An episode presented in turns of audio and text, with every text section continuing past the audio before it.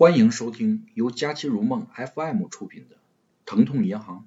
听人介绍，你们这儿有一家疼痛银行？对，你看不见那块大大的招牌吗？小姐居然很傲慢，这也难怪，全世界只此一家，别无分店。她试探着问：“听说你们可以将疼痛转移？”疼痛银行主要有两种业务，第一种，你可以将疼痛储蓄起来，像存款一样，然后在你认为最合适的时候取走，零存整取、整存领取都可以。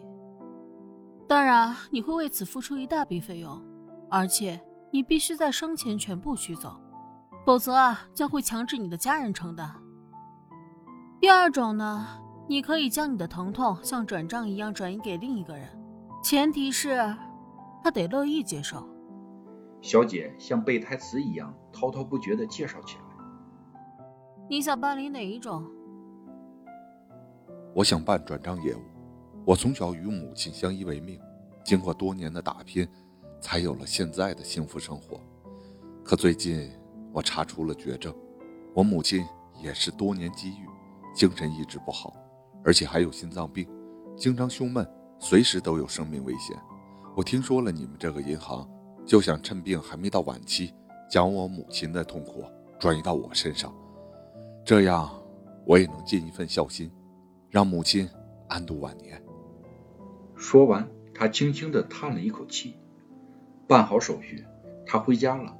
他不知道要怎么跟母亲开口，母亲也一副神色不安的样子，好像有什么话要跟他说。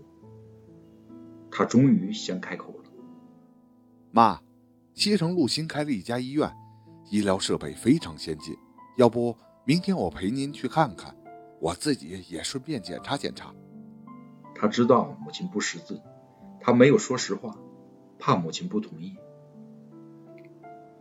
母亲什么也没问，只是平静的点了点头。第二天，母子俩一起走进了那家疼痛银行。业务窗口的小姐热情的招呼他：“先生，您来了。老人家，你也来了，咱们请往那边去。”母子俩一起走进了转账中心，门砰的一声关上了。在暗红而模糊的光影中，几个穿白大褂的工作人员正在忙碌着。转移马上就要开始了，他躺在工作台上。心里默默祈祷：“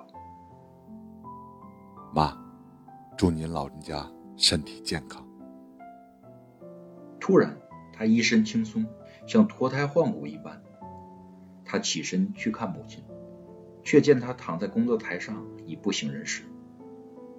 他不解，他惊叫，他扑向母亲，他愤怒的吼叫：“这到底是怎么回事？”先生。